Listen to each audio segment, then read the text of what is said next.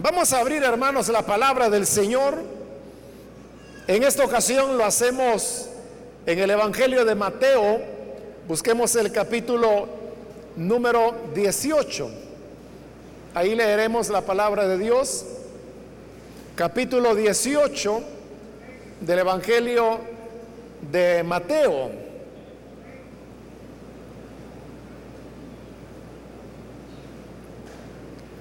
La palabra de Dios nos dice en Mateo 18, versículo 23 en adelante, por lo cual el reino de los cielos es semejante a un rey que quiso hacer cuentas con sus siervos.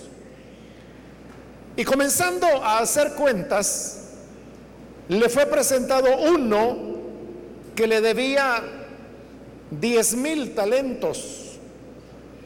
A este, como no pudo pagar, ordenó su señor venderle y a su mujer e hijos y todo lo que tenía para que se le pagase la deuda. Entonces aquel siervo postrado le suplicaba diciendo, Señor, ten paciencia conmigo y yo te lo pagaré todo. El señor de aquel siervo movido a misericordia, le soltó y le perdonó la deuda. Pero saliendo aquel siervo, halló uno de sus consiervos que le debía cien denarios y haciendo de él le ahogaba diciendo, págame lo que me debes. Entonces su consiervo, postrándose a sus pies, le rogaba diciendo, ten paciencia conmigo y yo te lo pagaré todo. Mas él no quiso, sino fue y le echó en la cárcel hasta que le pagase la deuda. Viendo sus consiervos lo que pasaba, se entristecieron mucho y fueron y refirieron a su señor todo lo que había pasado. Entonces llamándole, su señor le dijo, siervo malvado, toda aquella deuda te perdoné, porque me rogaste. ¿No debías tú también tener misericordia de tu consiervo como yo tuve misericordia de ti? Entonces su señor, enojado, le entregó a los verdugos hasta que pagase todo lo que le debía. Así también mi Padre Celestial hará con vosotros si no perdonáis de todo corazón cada uno a su hermano sus ofensas. Amén. Hasta ahí dejamos la lectura. Pueden tomar sus asientos, por favor.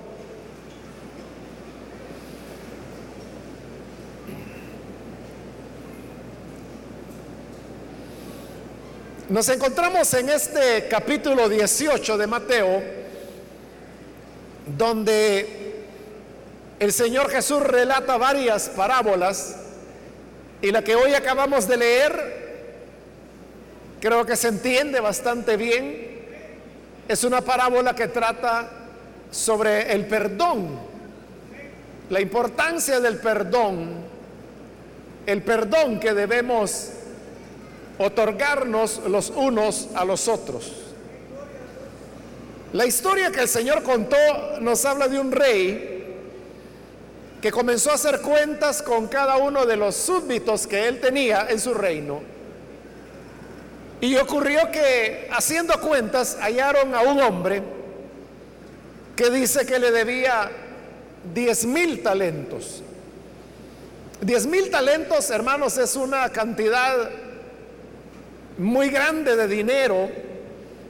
En la época del Señor Jesús, diez mil talentos podía ser la deuda de, de, un reino o de una nación. Igual que hoy en día, usted sabe que, bueno, casi todos los países del mundo tienen deuda, lo que se llama la deuda externa. Nuestro país mismo tiene deuda externa por varios miles de millones de dólares. Y algo equivalente vendría a ser los 10 mil talentos, porque como digo, esa no era una deuda que una persona pudiera tener, sino que era la deuda que podía contraer o un reino o una nación. Entonces la pregunta sería, ¿cómo era posible que un solo hombre, que es este siervo, hubiera podido adquirir una deuda tan grande como esa? En la parábola el Señor no explica cómo es que se había acumulado esa deuda enorme. Pero como es una parábola, es una ilustración que el Señor está dando acerca de las deudas que los hombres contraemos y el perdón que viene del Señor y que consecuentemente debemos otorgarnos también los unos a los otros. Esa enorme cantidad de dinero lo que expresa es lo grave que es la deuda que el hombre tiene con Dios. Es la deuda del pecado. Nosotros somos los que a veces vemos el pecado como una cosa sin importancia, como una cosa liviana, como algo que si todo el mundo lo hace, ¿De qué preocuparse si eso es algo totalmente normal? Y aquello que nosotros consideramos normal o que no tiene mayor importancia, delante de Dios llega a ser una deuda enorme. Es una falta gigante. Y esa deuda que teníamos con Él a causa de nuestros pecados es la que el Señor quiere expresar al decir que este siervo debía diez mil talentos, lo cual era casi imposible que un hombre pudiera llegar a acumular una deuda de esa dimensión. Pero sí, esa enormidad de la deuda nos habla de cuánto nosotros le debíamos al Señor por nuestros pecados. Cuando el rey se dio cuenta que este siervo le debía tanto dinero, entonces él dio una orden. Y la orden era que lo vendieran a él como esclavo, a su esposa, a sus hijos, y que todos los bienes que tenía los vendieran también a fin que se le pagase a él su deuda. Pero aún haciendo todo esto, vendiéndolo a él y a su familia, y todos los bienes que tenía, era imposible que él pudiera pagar los 10 mil talentos, era demasiado dinero. Como le he dicho, una deuda así era un reino que podía pagarlo, era una nación, pero no una persona. Por mucho que se le vendiera o por mucho que pagaran por las propiedades que él tuviera, aún así la deuda no se saldaba. Cuando este siervo vio que estaba perdido y que el rey ordenaba venderlo a él, a su esposa, a sus hijos como esclavos. Entonces él solamente pensó en una cosa y era la posibilidad de implorar misericordia.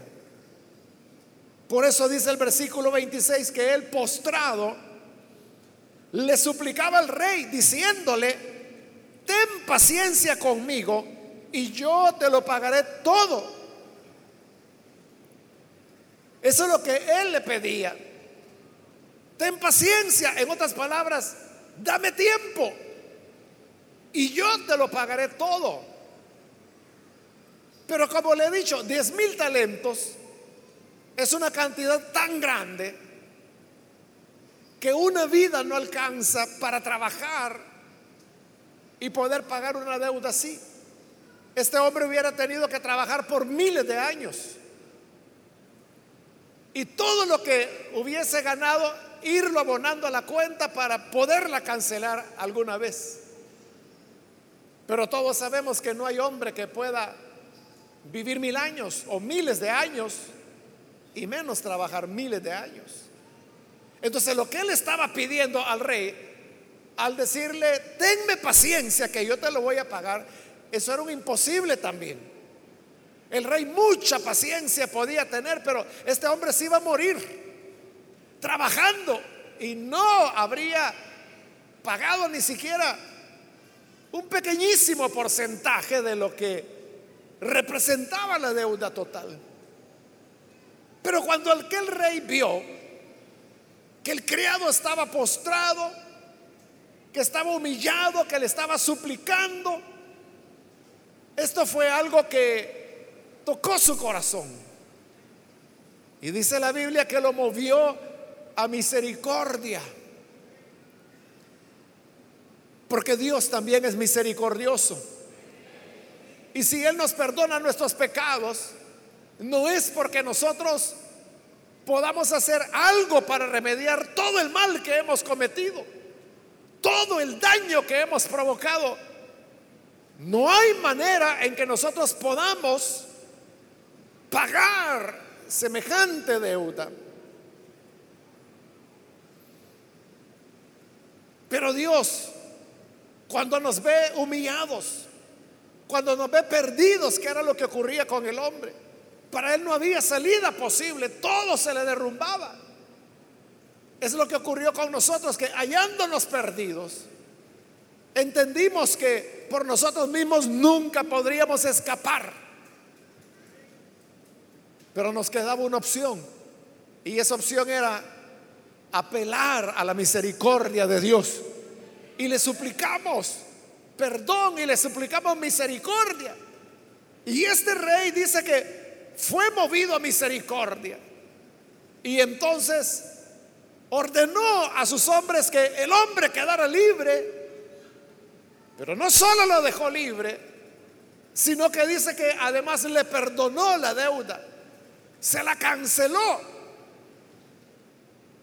Esa era una gran pérdida que el rey iba a tener.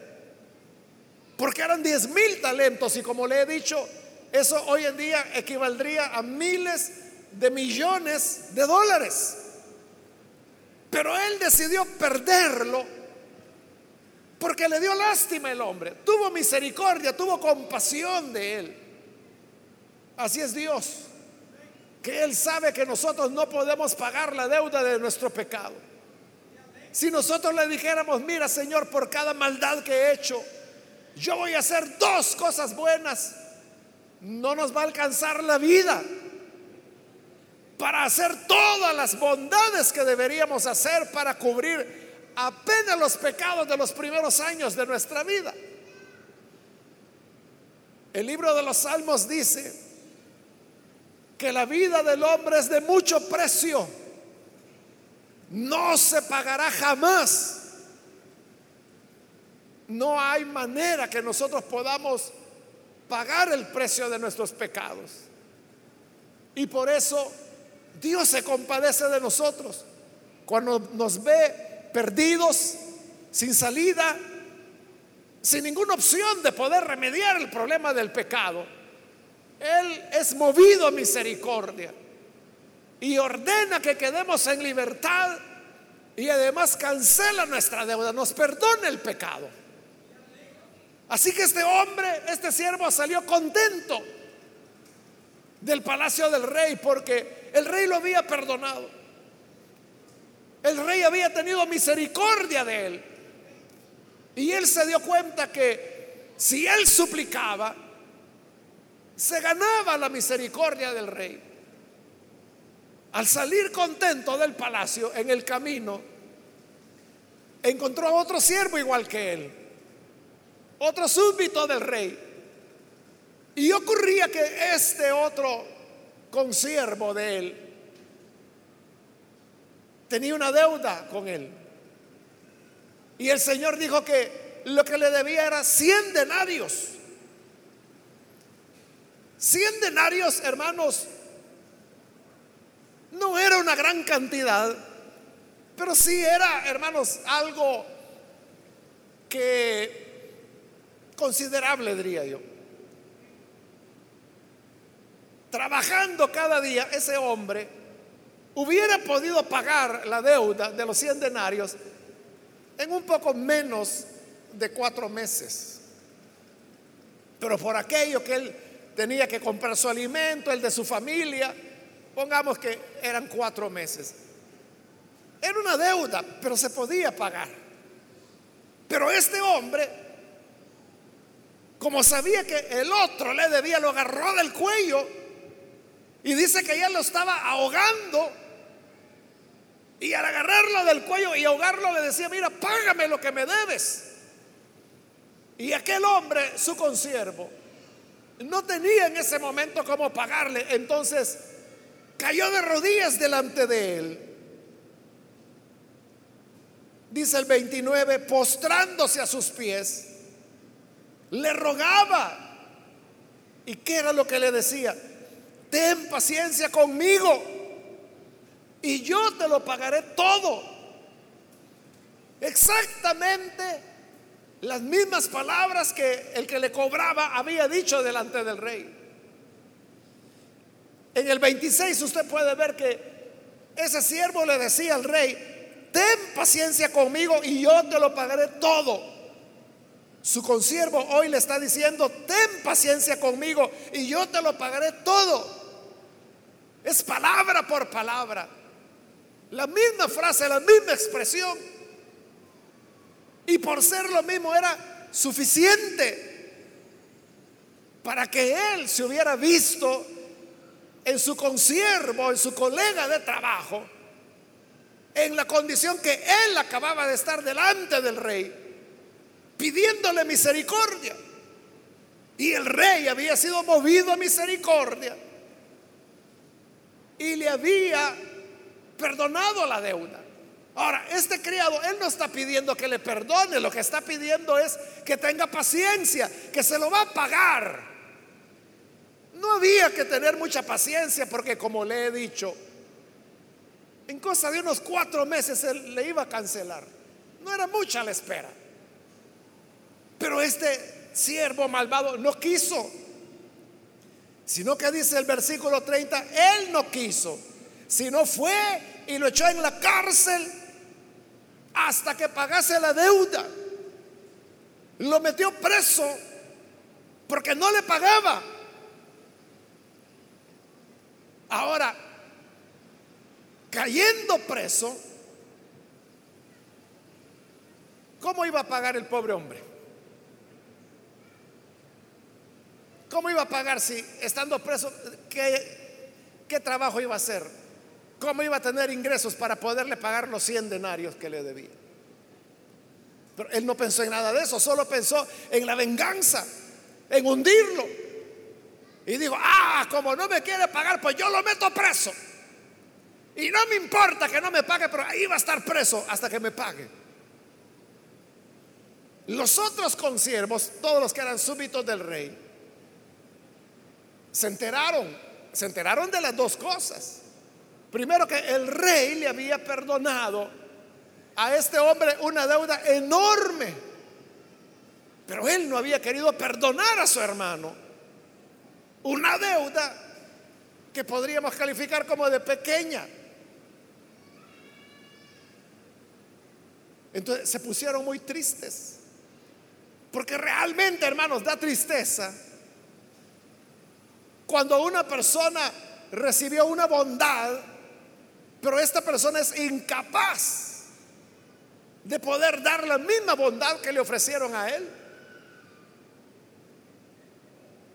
Hay personas que llegaron a ser lo que son gracias a que alguien tuvo bondad hacia ellos.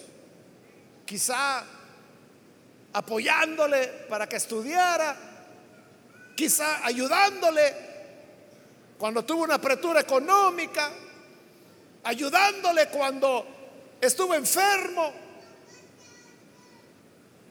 Y estas personas, gracias a esa ayuda que otros le dan, logra salir adelante, logra recuperar su salud, logra salir adelante de su hundimiento económico.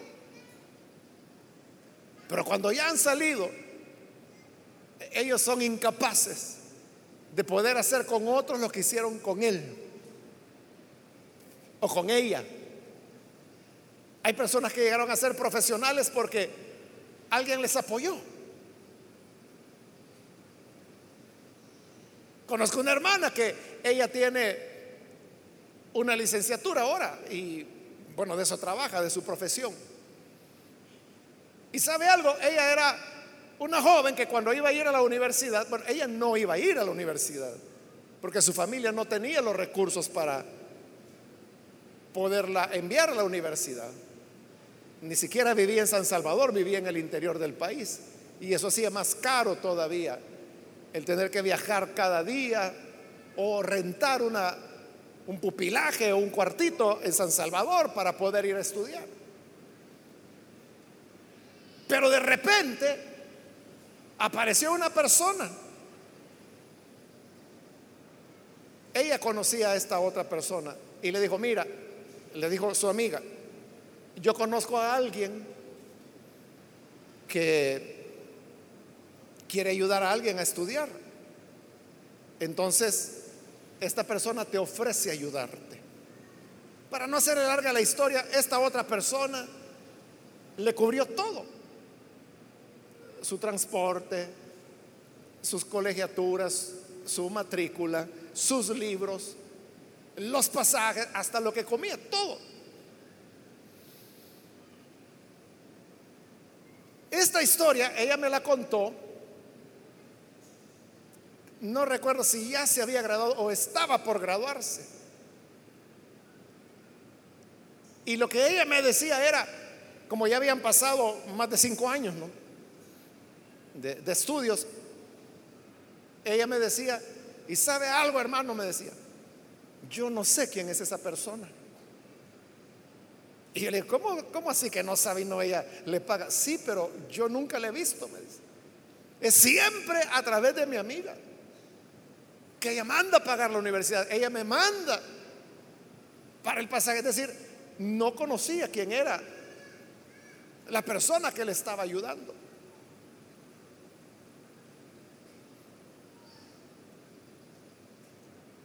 Hay personas, como le digo, que tienen ciertos logros en la vida gracias a que alguien les mostró bondad, gracias a que alguien les dio una oportunidad, alguien creyó en ellos. Quizás alguien le dijo, mira, realmente yo, yo no tengo empleo para ti, pero yo veo que eres una persona que se esfuerza. Voy a crear una plaza para recibirte y, aceptan a la persona. Y quizás es una persona que no tiene las cualidades, no tiene los estudios para ello. Pero sabe este empleador que este muchacho o muchacha tiene una ganas de salir adelante que dice, aunque no sepa, va a aprender. Y aprenden y salen adelante. Y logran sus objetivos. Lo triste es que cuando la vida avanza y estas personas ya están bien y salieron adelante, no se recuerdan que llegaron ahí gracias a alguien más. Y cuando tienen la oportunidad de ayudar a otra persona, no lo hacen. Porque dicen, no, hay cada quien ahí que vea cómo sale. Y si le hubieran aplicado a él esa filosofía,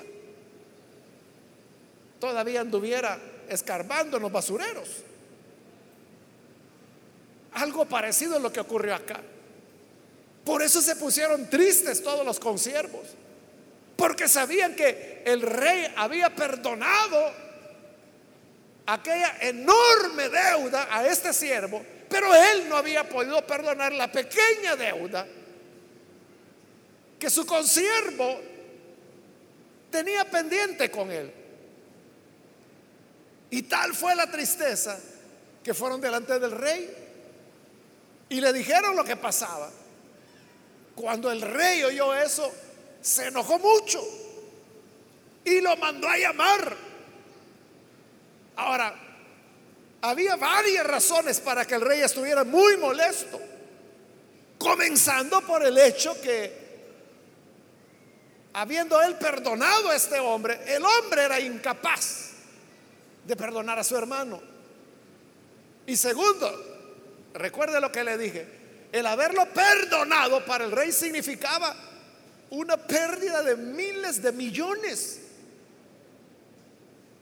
Y ese gran sacrificio de parte del rey era para nada, porque este no había aprendido la lección. Entonces lo llamó, lo mandó a llamar. Y le digo, siervo malvado, esa deuda enorme que tenías, yo te la perdoné. ¿No debías tú también tener misericordia de tu consiervo como yo tuve misericordia de ti? ¿Que acaso yo me mostré contigo implacable, cruel? ¿Acaso te mandé a la cárcel? ¿Por qué no hiciste misericordia como yo la tuve contigo? No aprendiste la lección. El rey muy enojado dice que lo entregó a los verdugos. Y le digo, ahí ténganlo hasta que me pague el último centavo. Todavía está pagando el pobre hombre. Porque como le dije, eran miles de años de trabajo para poder pagar una deuda de 10 mil talentos. Pero el mismo Señor de esta historia que ha contado saca la enseñanza. Y la enseñanza es esta, así también mi Padre Celestial hará con vosotros si no perdonáis de todo corazón cada uno a su hermano sus ofensas. En otras palabras, si ustedes no perdonan, el Padre no les perdonará sus deudas. Nosotros nos regocijamos y celebramos el hecho de haber sido perdonados por el Señor. Su gracia nos salvó, su sangre nos liberó. Estamos justificados, redimidos, santificados delante de Dios. Porque esa es la misericordia que Dios mostró hacia nosotros. Ahora, esta misericordia es la que Dios dice. Así como yo los perdoné a ustedes, ustedes deben perdonar a sus hermanos sus ofensas. Cada vez, hermanos, que uno habla de este tema del perdón, la gente comienza a decir, Dios nos ayude. Eso sí que está duro. Palabra dura. Y la gente comienza a lamentarse. Algunos son muy honestos, honestos de manera negativa, porque dicen que Dios me perdone, pero yo no puedo perdonar.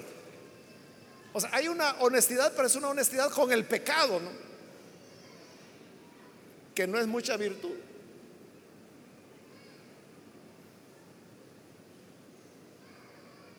¿Y por qué al ser humano le cuesta tanto perdonar? Es porque somos así. La naturaleza pecaminosa nos hace ser duros de corazón. Nos encanta recibir misericordia, pero somos incapaces de darla a otras personas. Por eso el Señor dijo, castigo sin misericordia será para todo aquel que no haga misericordia. O sea, más claro no puede estar. Cuán importante es que nosotros aprendamos a tener misericordia de las demás personas, porque sabes, en un momento y más pronto de lo que esperas, te verás en la misma condición que esa persona hoy necesita de ti misericordia. Pronto tú te verás en la situación de necesitar un favor, algo. Y si tú no lo hiciste, es donde se cumple la palabra que dice, todo lo que el hombre siembra, lo cosecha. Y el que no haga misericordia, juicio sin misericordia se le hará. No habrá oportunidad, no habrá salida. Además de eso, hermanos, nosotros culturalmente, y cuando digo nosotros me refiero a los salvadoreños, somos muy agresivos, muy vengativos. Y eso usted lo puede ver todos los días, en todas las cosas, en todo lugar. Que porque un vehículo sobrepasó al otro, ahí va el otro ahora, acelerando o pitándole de todo al otro.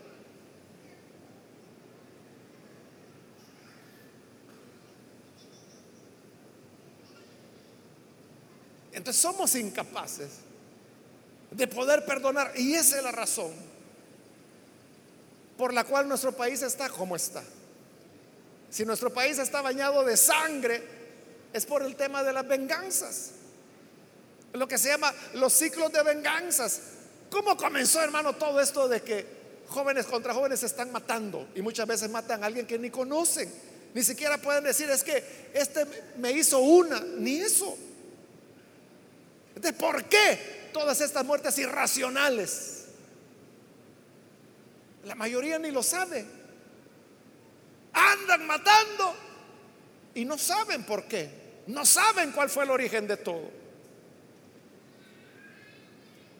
Usted sabe por qué hay, por qué se odian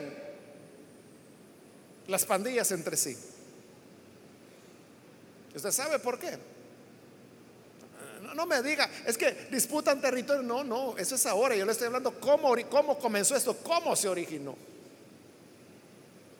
Usted sabe que las pandillas ni siquiera nacieron en El Salvador, nacieron en Los Ángeles,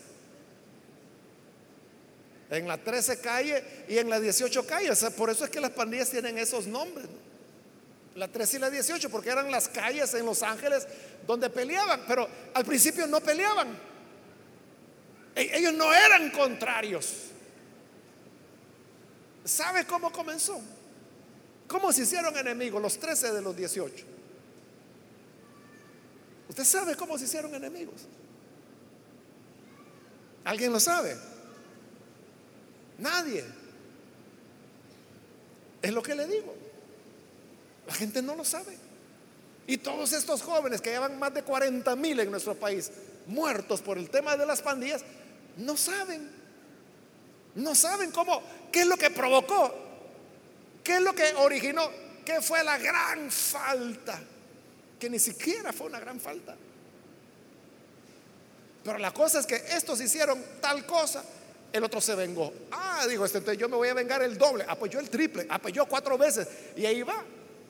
Ese es el ciclo de, venganzas, que se venga este, se venga el otro. Y ahí van golpeándose el uno al otro. Y así, hermanos, han pasado 25 años y hemos llegado a donde hemos llegado. Y los jóvenes se siguen matando. Ni habían nacido cuando esas dificultades ya habían. Y van y se matan y se dejan matar por algo que ni saben cómo comenzó. No saben. Eso es lo que hace la venganza.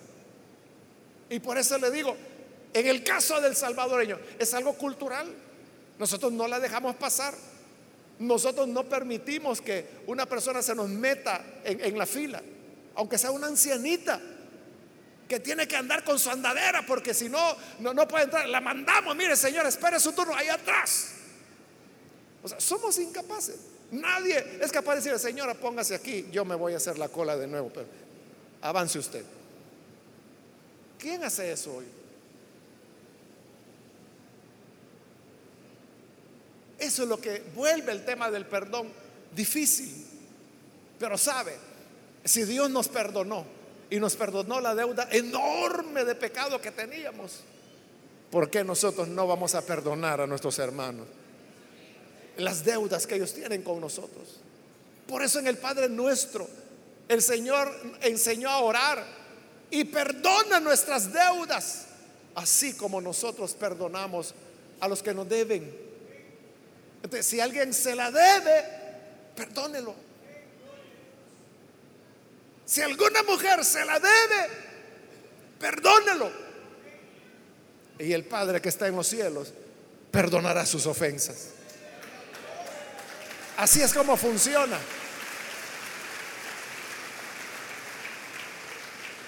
Es lo que dijo el Señor. Así también mi Padre Celestial hará con vosotros si no perdonáis de todo corazón cada uno a su hermano sus ofensas. Debe ser un perdón de todo corazón, honesto que demos. O sea, eso que la gente dice, no, yo ya lo perdoné. Lo que pasa es que ya las cosas no son iguales. Entonces, ¿dónde está el perdón? El perdón que es de todo corazón. hace no solo que las cosas sean mejores o, iguales que antes, sino que aún mejores. Pero si alguien dice, no, no, yo lo perdoné, pero mejor prefiero tenerlo así a distancia, esta persona es rara. Eso no es haber perdonado. Recuerdo una hermana que su esposo andaba pues en, malos pasos. Una pareja cristiana, entonces eh, ella me dijo, hermano, he descubierto que mi esposo anda en esto, esto y esto.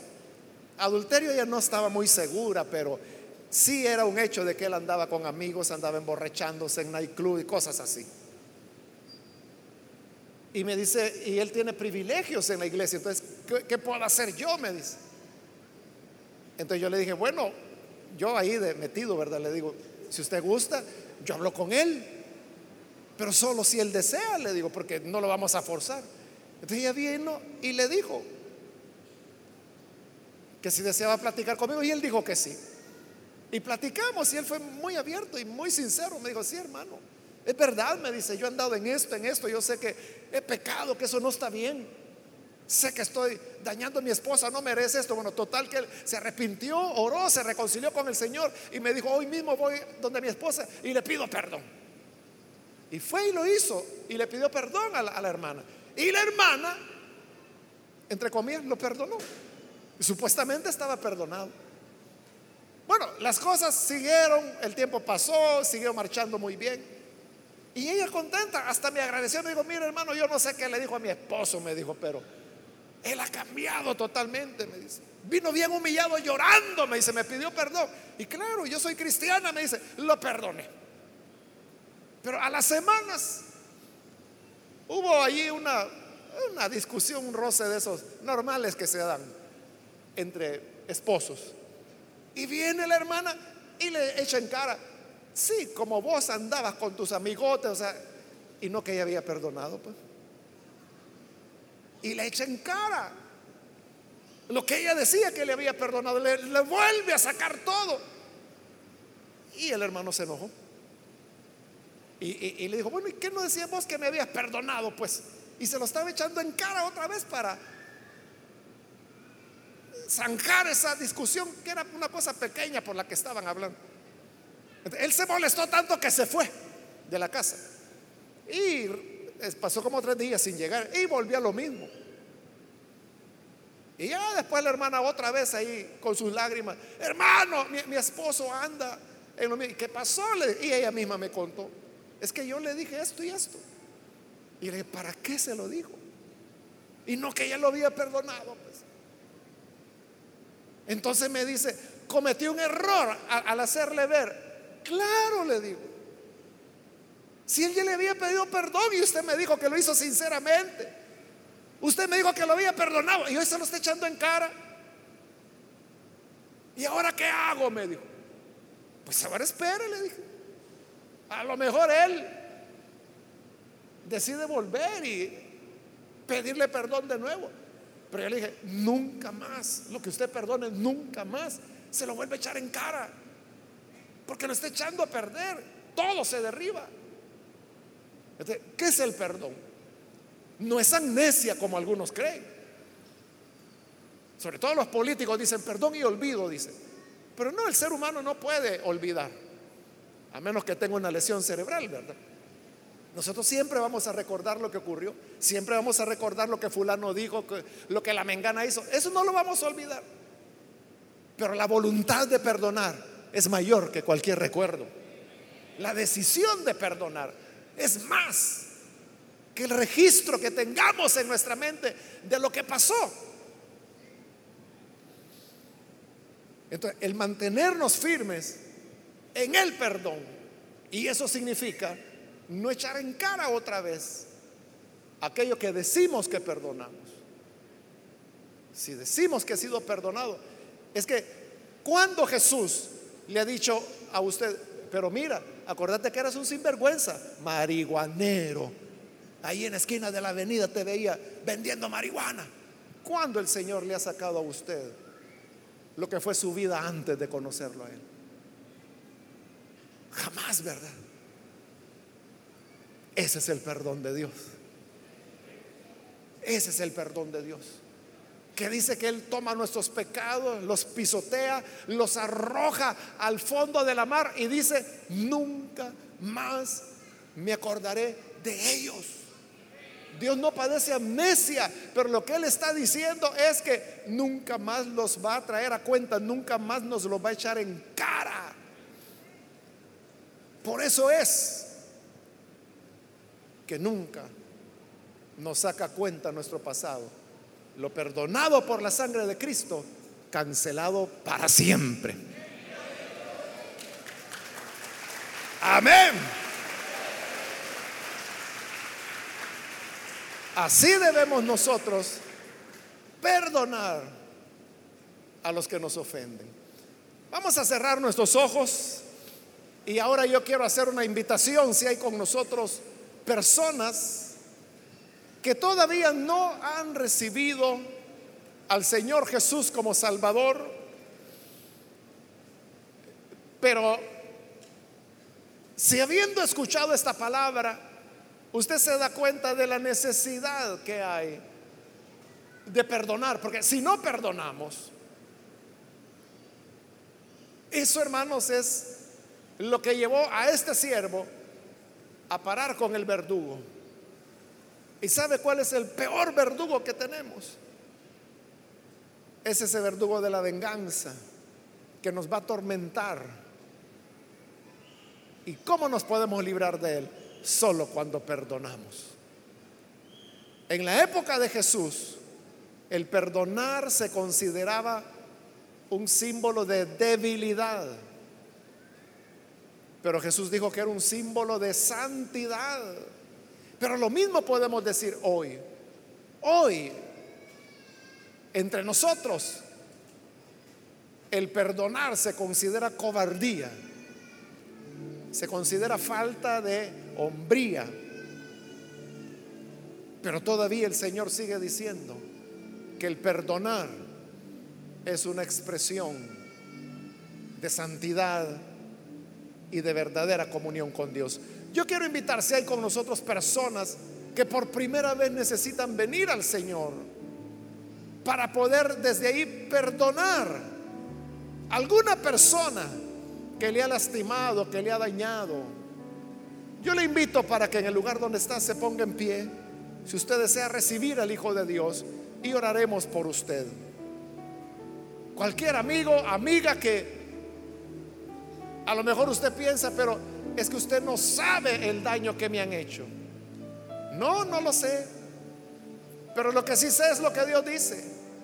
Que lo que nosotros le debemos a Dios es enorme en relación a cualquier ofensa que cualquier hombre haya cometido. ¿Hay alguna persona que hoy necesita venir a Jesús? para ser perdonado por Él. Porque somos perdonados para perdonar. ¿Quiere usted ser perdonado? Si usted cree que esto del perdón es imposible, reciba primero el perdón de Jesús. Que Él le perdone a usted sus deudas. Y habiendo experimentado el perdón que Él da, podrá perdonar a los demás. Es lo que el rey dijo.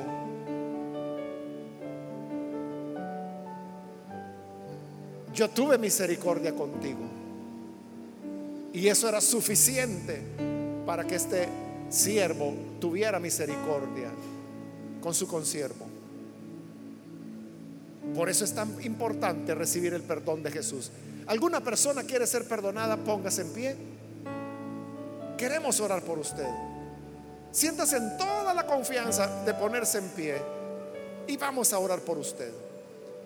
Si hay también hermanos, hermanas que se han alejado del Señor, mas hoy necesitan reconciliarse, póngase en pie también. Cualquier persona, cualquier amigo o amiga que necesita reconciliarse, póngase en pie y vamos a orar por usted.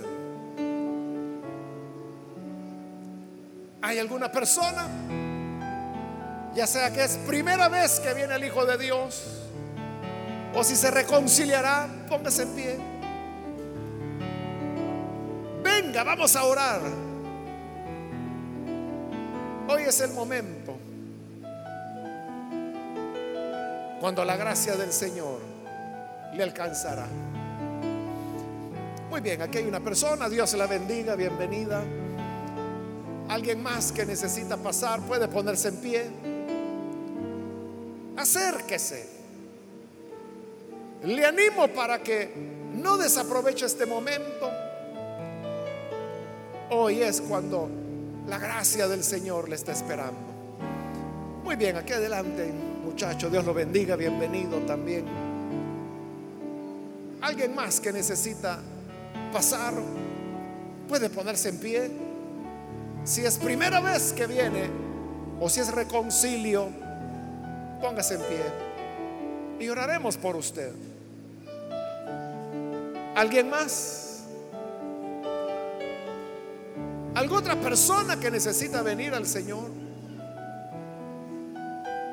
Le animo, venga. Voy a terminar la invitación. Y este es ya el último llamado que hago. Pero si hay alguien más que necesita venir por primera vez o a reconciliarse, póngase en pie. Y ella la última invitación que estoy haciendo. Usted que nos ve por televisión, le invito para que se una con estas personas que están aquí al frente y reciba usted también al Hijo de Dios. Ore con nosotros. Señor, gracias te damos por estas personas que están aquí al frente, como también aquellos que a través de radio, televisión, internet, donde quiera que en este momento se están uniendo en esta oración perdónales, dales vida nueva, perdona sus pecados, perdona su enorme deuda de pecado,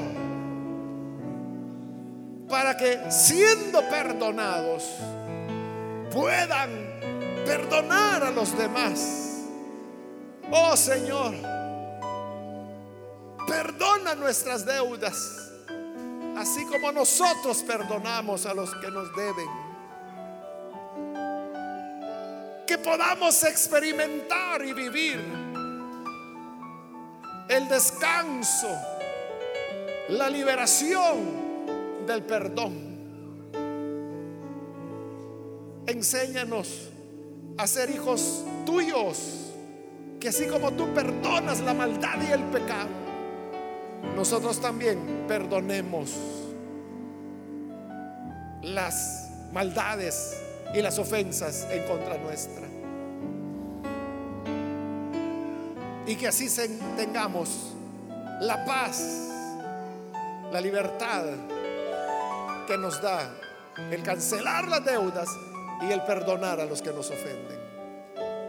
Ayúdanos para que cada día caminemos bajo esa norma de perdonar en la misma manera que tú nos has perdonado. Por Jesús nuestro Señor lo pedimos. Amén. Y amén.